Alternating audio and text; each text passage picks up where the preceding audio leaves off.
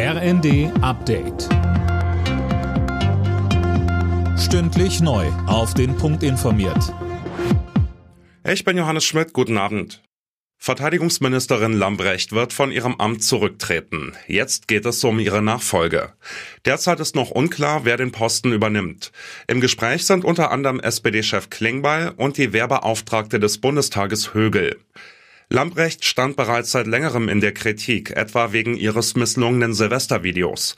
Kanzler Scholz bekräftigte, das Bundesministerium der Verteidigung, die Bundeswehr, aber alle, die sich um die Landesverteidigung in unserem Land bemühen, haben verdient, dass das schnell geklärt wird. Ich weiß, wie es aus meiner Sicht weitergehen soll und wir werden das dann auch rechtzeitig bekannt geben. Gut eine Woche nach der Festnahme von zwei terrorverdächtigen Männern in Castrop-Rauxel werden weitere Details bekannt.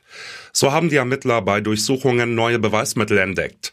Laut ARD handelt es sich dabei um Substanzen, die zur Herstellung von Giftstoffen gebraucht werden. Die beiden Iraner sollen einen Anschlag an Silvester geplant haben. In Deutschland werden immer weniger Organe gespendet. Im vergangenen Jahr gaben knapp 900 Menschen nach ihrem Tod etwa eine Niere oder eine Lunge.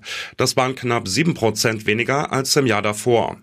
Axel Ramel von der Deutschen Stiftung Organtransplantation. Die meisten Krankenhäuser, die haben mehr Organspender gemeldet als in den Jahren davor. Mögliche Organspender, aber tatsächlich realisierte Organspende, das hat abgenommen. In der Hälfte der Fälle lag es daran, dass es keine Zustimmung gegeben hat zur Organspende.